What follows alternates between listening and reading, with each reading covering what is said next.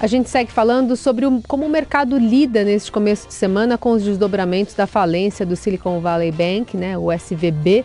Na semana passada, em uma crise de menos de 48 horas, o 16º maior banco dos Estados Unidos teve o controle tomado pelos órgãos reguladores. A instituição, fundada há 40 anos, tinha 209 bilhões de dólares em ativos e quase metade das startups americanas como cliente. A falência é considerada a segunda maior derrocada de um banco dos Estados Unidos na história e despertou o temor de uma quebra em cascata, e não só lá, mas em outros países. E no domingo, o Signature Bank, também de menor porte, foi fechado por reguladores. A gente vai entender um pouquinho mais sobre esse movimento também em relação às outras instituições que podem afetar, afetar o mercado global, além da resiliência do sistema bancário americano e da confiabilidade externa nele. Para isso, convidamos o sócio economista sênior da Tendências Consultoria, Silvio Campos Neto. Tudo bem? Bom dia.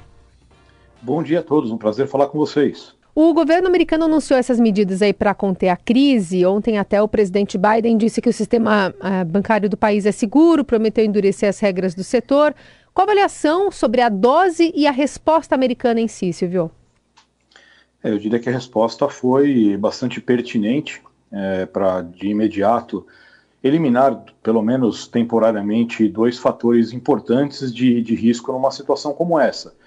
É, em primeiro lugar, ao conceder né, o, a garantia aos depositantes, o que, claro, é sempre uma situação que gera um temor grande de uma corrida bancária, e esse é o, sempre o início de uma, de uma crise maior, né, quando as pessoas perdem a confiança, né, a sociedade perde a confiança em instituições financeiras e buscam retirar seus valores e nesse caso, mesmo que o banco esteja saudável, uma corrida bancária leva fatalmente a uma situação é, possivelmente de quebra.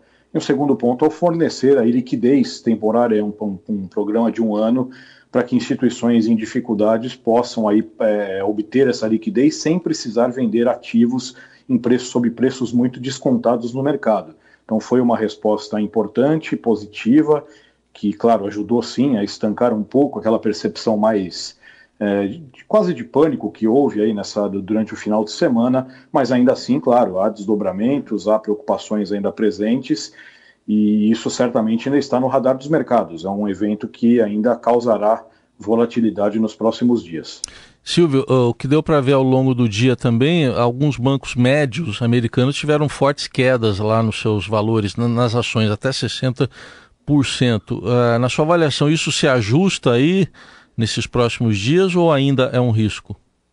Não, ainda é um risco. Né? Na verdade, para que a gente entenda um pouco a origem dessa situação, os Estados Unidos, assim como outros países, vêm um processo de elevação de taxa de juros bastante intensa, por conta de todo o quadro inflacionário e de uma economia por lá ainda bastante aquecida, o mercado de trabalho em especial. E essa alta de juros faz com que o preço dos, dos títulos que os bancos carregam em carteira principalmente os títulos mais seguros do Tesouro, o preço de momento deles cai, né, a chamada marcação a mercado. Ou seja, então esse, há um descasamento entre os passivos dessas instituições, né, que têm liquidez, no caso dos depositantes, e os ativos deles, que caso eles precisem vender a mercado, vão obter um preço menor do que o próprio preço de, de compra desses papéis. Então, no fundo, ainda é uma situação que, que, que, está sob risco em virtude dessas condições de mercado, é claro que é um fator que acaba, de certa forma, colocando um dilema para o Federal Reserve. É, o, as condições econômicas ainda, de certa forma, pedem uma taxa de juros é, elevada, né, eventualmente até alguma alta adicional, mas ao mesmo tempo há esse problema financeiro que pode até, de certa forma, trazer algum alívio para a questão inflacionária mais à frente. Mas o Fed tem uma reunião na próxima semana, onde ele terá essa difícil missão de equacionar esses dois lados. Né? Por isso que acho que é um cenário ainda incerto e que ainda deve trazer muitos períodos de instabilidade. Hum. E, e, e, você particularmente entende que essa, essa quebra desses bancos devem conduzir o, o Fed ou, ou até o Banco Central aqui no Brasil a baixar as taxas de juros? É, por lá eu diria que há uma possibilidade real dele interromper o ciclo de alta. Né? Na verdade, o Fed vem num processo de elevação e, inclusive, na semana passada, dois dias antes da eclosão desse episódio, o presidente da instituição, Jerome Powell, sinalizou até o risco de acelerar o ritmo do aperto para a reunião da próxima semana. Ele vem subindo em 25 pontos, eventualmente de subir 50. Quer dizer, então a cabeça da autoridade monetária nesse momento era ainda de manter a tendência de alta, inclusive até de acelerá-la, caso fosse o, é, visto como necessário. É, agora, é claro que depois desse episódio, eles devem repensar a situação.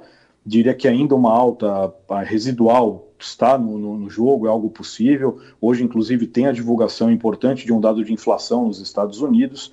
É, mas o fato é, né, essa possibilidade de aceleração para 50 pontos de alta ela não existe mais e possivelmente o ponto de término do, do ciclo de aperto por lá é, será mais baixo do que se pensava. Agora, a redução de juros, eu diria que nesse momento ainda me parece menos provável, tendo em vista que a inflação por lá segue em níveis muito acima do, do padrão histórico das metas do Fed, uhum. com aberturas ainda pressionadas, os preços de serviços subindo a mais de 7,5% em 12 meses, os núcleos de inflação muito pressionados e o mercado de trabalho ainda aquecido. Taxa de desemprego baixa, uma geração de empregos forte ainda a cada mês. Então, de novo, é uma decisão difícil, mas eu acredito que o Fed, nesse contexto, ainda deva, se não subir mais os juros, pelo menos mantê-lo aí por, um, por alguns meses ainda. E aqui é, até com as menções ontem feitas pelo ministro da Fazenda Haddad, né, aproveitando o episódio para lançar recados ao Banco Central? É, então, aqui também temos essa, essa disputa, esse embate né, contra o do governo, contra o Banco Central, em um contexto também delicado para as decisões de política monetária. Né? Uma inflação que, que tem caído, mas que ainda segue também bem acima das metas, expectativas para os próximos anos acima também dos objetivos, como a gente fala no jargão do mercado, desancoradas, né? todas as incertezas de campo fiscal, que o governo precisa reduzi-las, agora apresentando em breve uma proposta de, de um novo arcabouço fiscal, é, tudo isso ainda exigindo uma certa cautela do Banco Central. Né? É claro que esse episódio será acompanhado, será avaliado pela autoridade monetária, não creio que isso mude a decisão da semana que vem, que deve ser a manutenção da, da Selic em 13,75, mas é claro que a depender de desdobramentos, se essa situação se é, desenrolar na direção de uma crise de crédito global, com implicações aqui no Brasil, eventualmente isso possa antecipar um pouco aí o processo de queda, mas eu diria que nesse momento a questão interna ainda pesa um pouco mais, é o fato de termos esse ambiente de inflação ainda alto, expectativas desancoradas, e a necessidade né, de que o governo apresente um plano fiscal uhum. consistente para aí sim dar confiança de que a queda dos juros aí nos próximos meses será sob bases mais sólidas. E Silvio, em relação à confiabilidade do sistema bancário como um todo, especialmente o brasileiro, né, corre-se algum risco de contaminação? Olha, eu diria que é pouco provável, né? Todos sabemos que há aqui no Brasil uma regulação forte, métricas é, de, de, de, solvência bancária que são respeitadas pelas instituições, é, com, com, uma supervisão importante feita pelo Banco Central.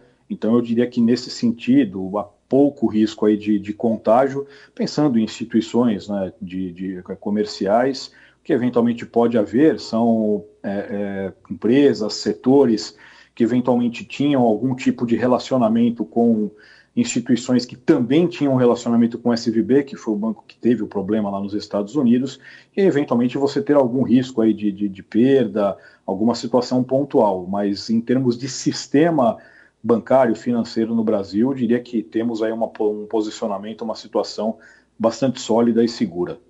Só para fechar, Silvio, você entende que eh, o governo americano deve aproveitar o ensejo para promover alguma questão, uma mudança, atualização regulatória, que no final das contas abriu esse flanco aí para a quebra de bancos regionais?